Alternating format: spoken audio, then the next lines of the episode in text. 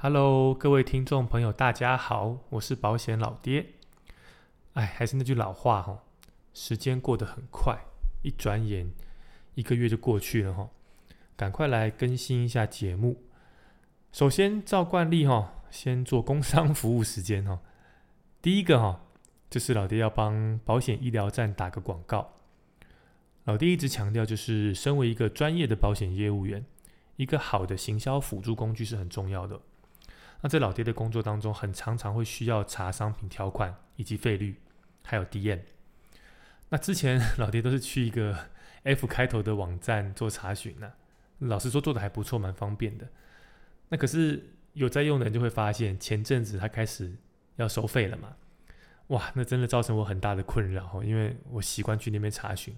哎，好加在那保险医疗站的那个商品查询功能，哎，刚好及时上线了。那可能大家不知道，就是保险医疗站的负责人，他本身也是一个通过国家考试的保险经纪人，对，所以他其实对那个资料的正确正确度要求非常非常的高。那更重要的是，他非常用心的想把这个功能呐，哦，这个网站给做好，哦，所以。他有邀请了一群经纪人，那成立一个群组，然后来做讨论，包含上线前的一些，就是一些那个优化啊，整个界面呐这些东西都有找很多经纪人讨论过。那我们也持续会去更新呐，哦，就是所以我觉得很欢迎大家来使用哦，就是你进到首页就会有一个商品查询嘛，你就可以跟 F 网站一样，你就可以丢关键字进去。哦，然后筛选出来之后，你还有一些细部的筛选，可以过滤出你要的的商品这样子。对我个人当时刚出来的时候，我就给过一些建议了，所以其实你调整过蛮多蛮多次的。对，那个老老老爹个人觉得现在是一个蛮好用的状态哦，所以欢迎大家去使用啦。哈。就是就是如果大家有需要，只是查保单商品的简单的给付啊、条款啊、DM 这样的内容的话，其实保险医疗站的商品查询做的很好。我我个人觉得已经不输之前的那个 F 网站了，而且就资料的完整度来说，它其实是更更多的哦，它资料库是更丰富的哦，所以那当然，如果大家都大家都不知道的话，就放在那边都没人去使用，也蛮可惜的。好，所以老爹就先帮医疗站打个广告，好，欢迎大家去使用。那使用上如果有任何的问题或是建议，也可以跟老爹反映哦。哈，这个部分先跟大家报告一下。再来哈，老爹又要卖冰了哈。感谢上次有订那个有机草莓冰的听众哦，我相信有吃的人一定会非常满意哦，至少对跟老爹的回馈都是很正面的啦。那没跟到也没关系，好，因为接下来下一个活动哦是中秋礼盒哦，中秋礼盒，那一共有六种口味，它是夹饼干呐，我会夹饼干，那有六种口味，那分别是京都宇治抹茶、台湾铁观音、海盐花生巧克力。有机草莓优格、蓝莓起司跟柠檬乳酪，哦，有六种口味。好，那它很好礼盒就是六个装或是十二个装两种。好，十二个装就是每一个都两个这样子。对，所以呃，老爹有把那个他的那个成品放在那个脸书的粉砖跟 IG，哦，大家可以去看看照片哦。你看那个那个曲线多诱人啊！就跟老爹家里院子那只流浪猫一样肥美哦，真的很肥美哦。那我一样会把那个订购的链接放在这个节目的介绍，还有粉砖跟 IG 上哦。那欢迎大家自行下定哦，把握机会，过了就再再等一年喽哈。最后哈是关于有蛮多人在问的，就是老爹的那个第二阶段的付费课程，其实已经开始募资。我讲募资哈，就是 对集资中这样子。对，那因为老爹是先先把讯息抛给，就是呃旧学员呐，哦旧学员，所以旧学员已经开始报名了。那今天趁节目更新，也跟大家报告一下，就是老爹下一阶段的付费课程是针对六个实务上呃很常出现争议的理赔的案件研讨。那主题分别是已在疾病，然后失能认定、住院必要性的争议、手术认定。还有意外事故认定，以及审阅期的争议。好，那本来老爹第六个主题是要做停复校了。哦，那可是因为我自己评估我在老爹第一阶段那个课程，其实已经讲的蛮清楚了，哦，所以就想说聊点比较少人聊的，哦，所以决定改谈沈月琪。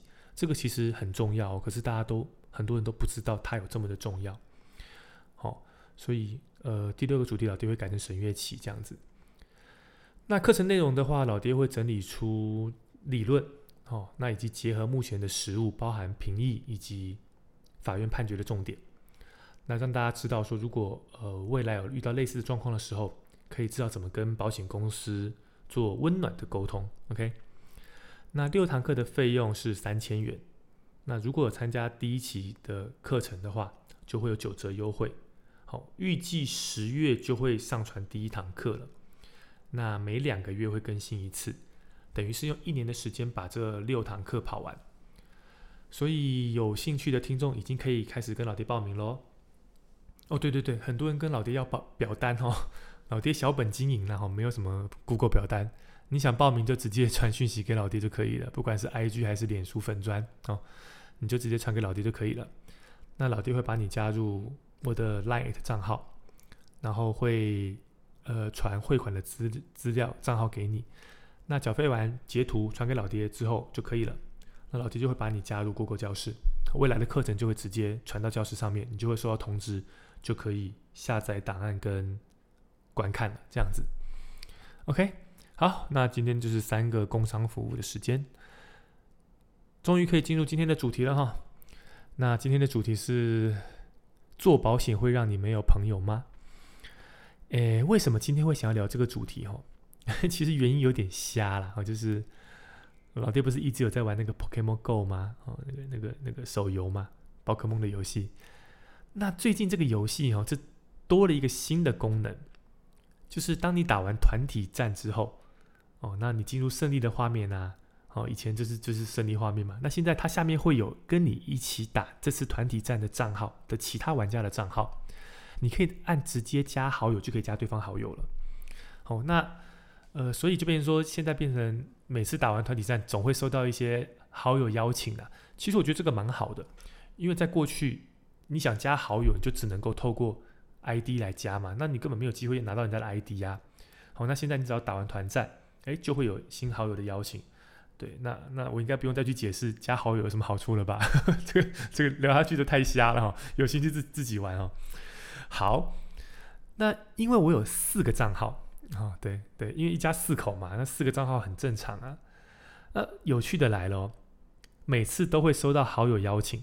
可是只有一个账号，他从来没有收过邀请，一次都没有。对，那这个账号就是我自己本人的账号。那至于什么原因呢？我不知道，我想了很久，但是我隐约的怀疑是因为跟我那个账号 ID 的关系，因为我的 ID 叫做 Insurance Daddy。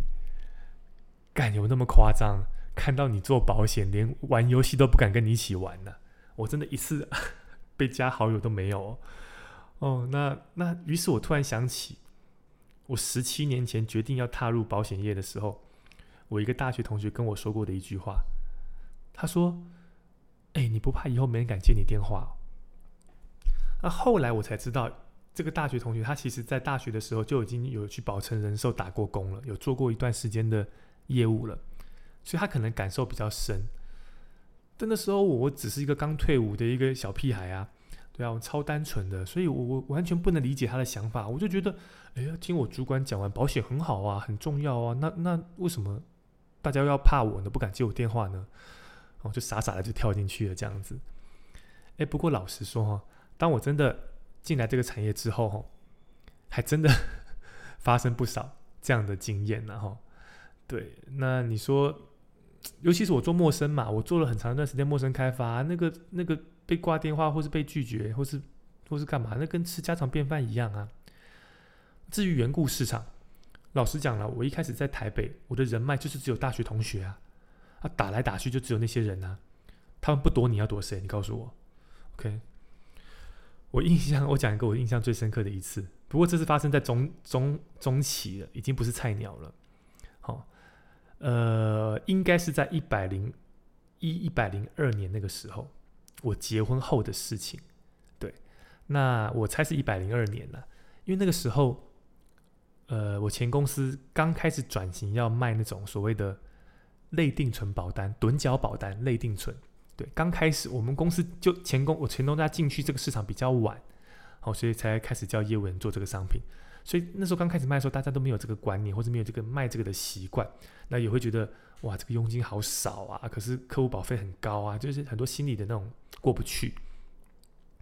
那公司就开始绑你竞赛嘛，就是以前我们上竞赛就是看你的那个业绩嘛，实际的那个业绩嘛。诶，他现在要帮你趸缴，就是你一定要收多少的趸缴保单，我才算你上竞赛这样子。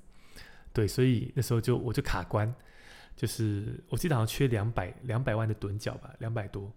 对，那其实说真的啊，这种就是定存保单嘛，要存都都嘛是五十一百起跳的哦，所以其实要也很快，一翻两瞪眼。那所以那时候我在拉尾盘的时候，我想说，那这这两百万怎么办？我就直接锁定长辈客户，就直接打电话问他们说有没有想要存这种类定存的保单嘛？哦，然后真的已经没有什么专业的了，纯粹就是就是人情了，就是问他们要不要捧个场。来来这边买一张保单这样子。那话说那时候我在中部，哦，中部有两个感情很好的大学同学，一个是家里在彰化开，应该是记账师事务所吧，对。那另外一个是在园林，哦，开牙医诊所，他们家了，哦，家里。那其实我还没有做保险的时候，我就已经去过他们家了，哦，所以因为跟他们蛮好的，所以他们家人其实都认识我，好。那也也知道我在保险业，好，所以那时候我就决定，那就直接打电话去去揣揣看嘛，好，那我就打先打脏话的，那脏话的客户后来没有存这个，没有规划这个内定存保单，不过他呃后来规划了另外一种退休金规划，那那我印象中是存两年，然后放到六十岁还是六十五岁，大概再放一两年而已，然后就开始一直领那种，对。可这种就不是趸缴，这种就是两年期，那业绩就要砍半，知道吗？所以，所以还不到这样子。好，那所以继续要打嘛。那后来园林的那位医师娘，我打给医师娘，就是我同学的妈妈，因为我跟她真的蛮好的啦。哦，跟我那个同学还有跟他妈妈真的都算蛮好的，所以我也比较皮哦，我就撸他比较久一点，就是拜托他支持一下这样子。我甚至跟他说，我就差他这一张，真的，阿姨帮个忙，我就差你这一张，对，这样子。那他也很皮呀，他说：“哦，这个每个业务员都跟他讲过一样的话啦，绩效对话不和好啦，这样子，哦，反正就是他也很皮呀，那所以就就撸不到嘛，那就没成交这样子。最后我真的竞赛业绩，我印象中那一年我就差个一百多万的趸角就上了，就就擦身而过。那当然没差了，后来没上就没上嘛。后来因为我要我我彰化的客户不是有买那个储蓄险嘛，所以我要送保单。”哦，竞赛结束后，保单下来了，我要送保单给他的时候，我就想说，上次对那个医师娘有点不太好意思，撸太多了，好，所以我想，那我就带个小点心。我会记得时间，是因为那个小点心是我结婚的时候，呃，我我那个岳岳母嘛，算叫岳母啊，我丈母娘嘛，还是我对岳母，我太太的妈妈啦，她准备的伴手礼给客人的伴手礼，就是那个南枣核桃糕。对，很好吃。那我就特别从台北买了一盒，然后我带下去给彰化的客户跟园林的这个医师娘。那园林医师娘真的就是只是想跟他 道个，就是示好一下。我觉得可能上次有点有点撸太久这样子。好，那我就先去彰化送保单嘛。那送完保单之后，大概八点，然后我看了一下他们的诊所，园林那个诊所牙医诊所是九点关。好，那他们也没关系，因为他们。一楼是诊所，二楼他们就住二楼。我去过，所以我要离开彰化的时候，我就打电话给那个医师娘，我说：“阿姨，我现在要从那个晶晶家过去了哈，我在彰化，我从晶晶家过去。那趁你们还没关门哈，我只是拿个小点心过去诊所，好给您跟杨爸吃。我就哎靠，讲出来了，给给给您跟跟跟跟那个叔叔吃，然后我就会开车回台北了，这样子。”他们说啊，不用了，不用了，什么？我说没关系，我就是送个东西，我就我走过去，我就走了，这样子。哦，我也要回台北了，这样子。那他就哦，这样子。好，结果我就我就我就开车出发了嘛。就你猜我到了他们家诊所的时候发生什么事情？诶，他们家怎么铁那个诊所的铁门拉下来了？我想说，诶，不对啊，应该还有半个小时才关门啊，怎么怎么怎么已经拉铁门了？啊是啊，是不是因为他就是想说我来难得来一趟，然后就是早点休息，然后可以可以招待我聊聊这样子，好嘛？那我就就按按二楼电铃嘛，诶，没有人按，没有人应门，你知道吗？那再打给那个医师娘，三十分钟前才打过哦，再打去哦，诶，没有人接，啊，再打诊所，诶，没有人接，我打给他女儿，还是没有人接，哎，这个时候我才懂意思呢。原来他怕我去拜访，怕到直接拉拉铁门不接电话，这放大绝，你知道吗？呃，当下其实我还蛮错愕的啦，我就想说啊，我我我就只是要拿一个从台北特地带下来给你们的小点心吃个东西，我就要走了，有有必要这样子吗？啊坦白讲哦，如果那是我做业务初期，如果那时候我只是初期的话，搞不好 这一关过不了，我就阵亡了哈。还好那个时候已经是老屁股了哈，对啊，一零二年嘛。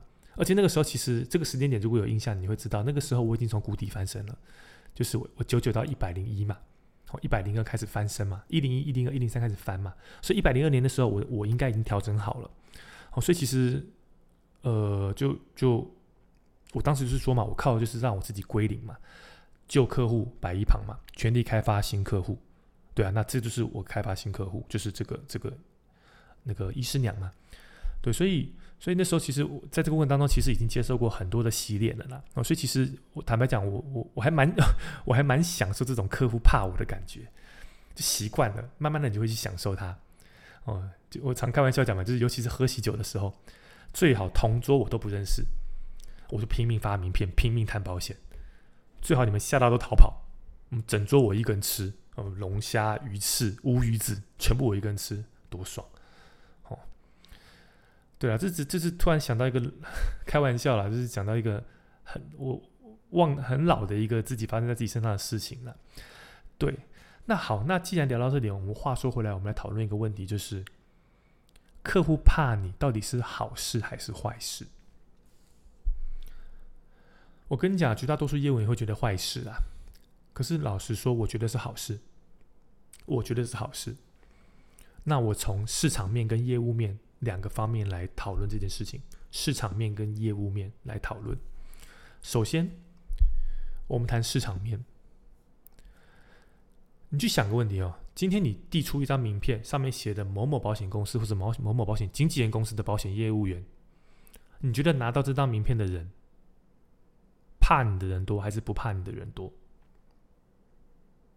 应该正常来的逻辑，应该是会认为是怕。你的人多吧，对不对？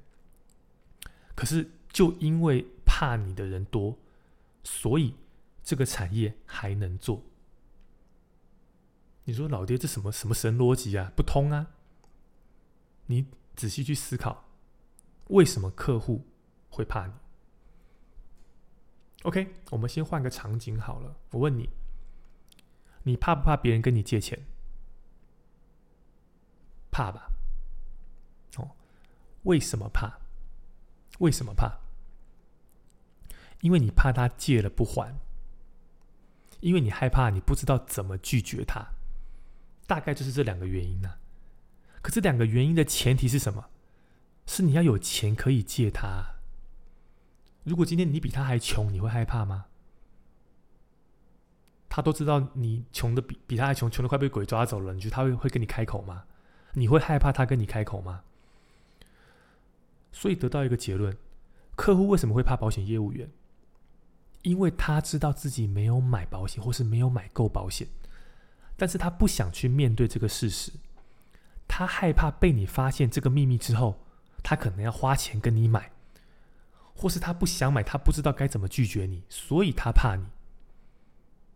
不然像我来，我身上二十多本保单，你觉得我会害怕业务员找上门来说要帮我保单见证吗？我根本就不怕你来，这二十多本你拿回去，有本事你发现缺口跟我说。所以你问我保险还可不可以做？我个人认为，只要大家继续害怕保险业务员，这个产业就还有市场。如果今天一通电话打过去，每一个人都欢迎我去，靠，这产业就不能待了。跟你讲，我我要阵亡啊！我还连夜阵亡，我赶最后一班车阵亡给你看。但是就是因为怕你的人多，这个行业还能做。好，再来，我们从业务面去谈客户怕你这件事情。不好意思，如果不中听，多多见谅。如果你一直很自豪，你做保险从来没有客户会怕你，从来没有人会不敢接你电话，或是赖讯息不读不回或已读不回，从来不会。好，或是你自认为就是从来没有把人际关系搞坏过。老实讲，我觉得这没有什么好骄傲的，这只是表示你不够认真而已。因为你从来都没有主动出击，你永远都是被动的在等客户跟你开口，因为只有这样子关系才不会搞坏。这种永远都是在等柿子熟了掉下来打到你的头，你才敢踩。这种做法，老实说，并不是一个业务员该有的表现。因为做业务，你本来就应该要主动出击。更积极的去接触人群，去发名片，去争取服务的机会，或是争取递送建议书的机会，努力的去 close 这张保单。如果你只是被动的行销，通常通常你的业绩不会太好，就算好，也不会太稳，起伏会很大，要么就是全雷打，要么就是就是几个月没有保单。对，那老实讲啊，这种的这样的业务性质。并不安全哦。我做了十七年，很多这样的人到最后还是选择离开，因为稳定的业务量才是我认为在这个产业中能走得长久的关键。这也是为什么当年有在带业务员的时候，所有的业务指标我只看一个，就是件数，其他的我都不看。有件数，有活动量，这个人就死不了。这是我个人的想法。OK。所以，我个人觉得你是业务，客户怕你是天经地义啊。你本来就不是来这里交朋友的，不是来这边好来好去的，你是来这里开发客户、带来绩效的。对一个优秀的业务员来说，唯有成为客户，友情才有机会走得更长久。没有能成为客户的，就算曾经感情再好，跟你讲也难以维持。毕竟需要你服务的人太多了。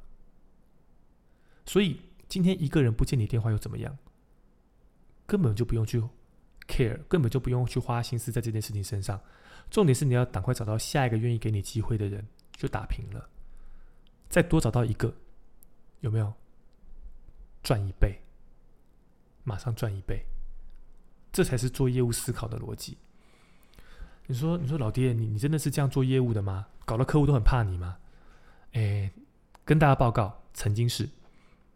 在我一零一年从谷底翻身那段时间，我能够死死呃，你说你说死里逃生好了，其中一个关键就是我落实这个原则。毕竟脸皮不能当饭吃，业绩才能。所以虽然封锁我的人很多，堵烂我的人很多，可是我新增加的客户更多，这才是重点。这些封锁我的，这些堵烂我的，我根本不用去 care。但是但是。这都是过程啊，过程，你不会也不应该一直停留在这个阶段。OK，所以哈，节目的最后哈，我想用呃《英雄》这部电影的一个一段话来做总结。其实我忘了我们在别的节目讲过，哦，如果有就包含吧，哦，因为录了两年多，我也忘了我讲过什么，没讲过什么了。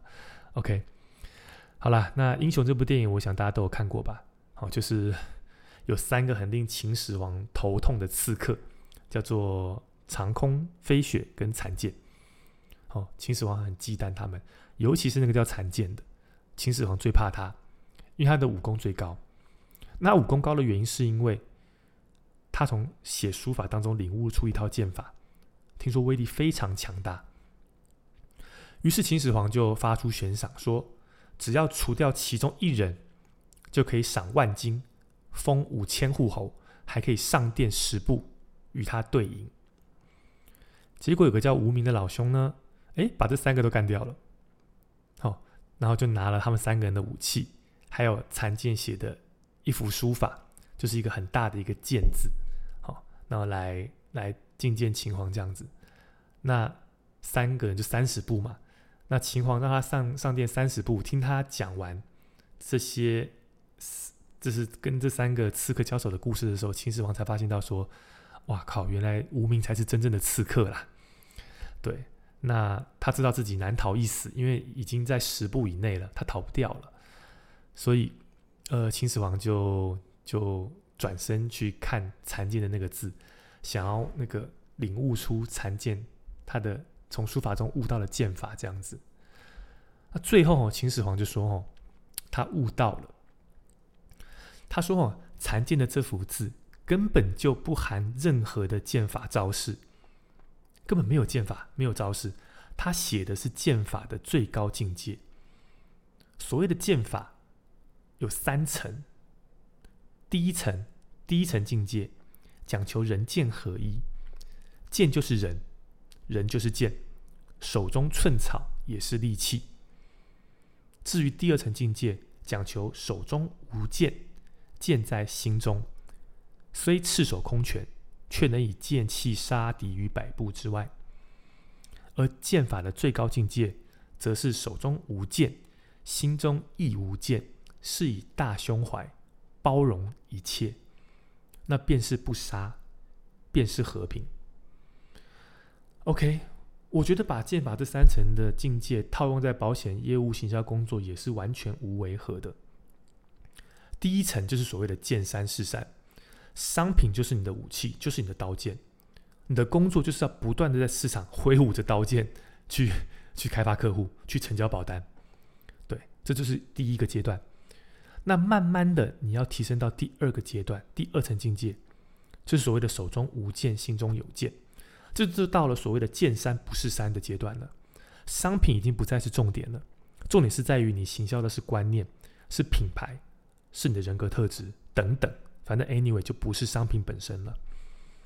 那至于那个最高的境界，就是已经不需要再主动做任何的行销了，成交与否也不是重点了。因为你本身的存在就代表了保险的一切，有问题、有需求的人会主动找上你，一切又回到见山又是山。电影的最后，无名选择没有刺杀秦始皇，只留下一句话：“请大王记得那最高的境界。”他希望秦始皇能够不杀，能够和平。OK，的确啦。那个最高的境界是很美好，而且令人向往的。不过老爹要提醒大家，不要好高骛远，请先脚踏实地的从第一层开始苦练吧。OK，今天的节目就聊到这里喽，感谢您的收听，我是保险老爹，我们下次再见喽，拜拜。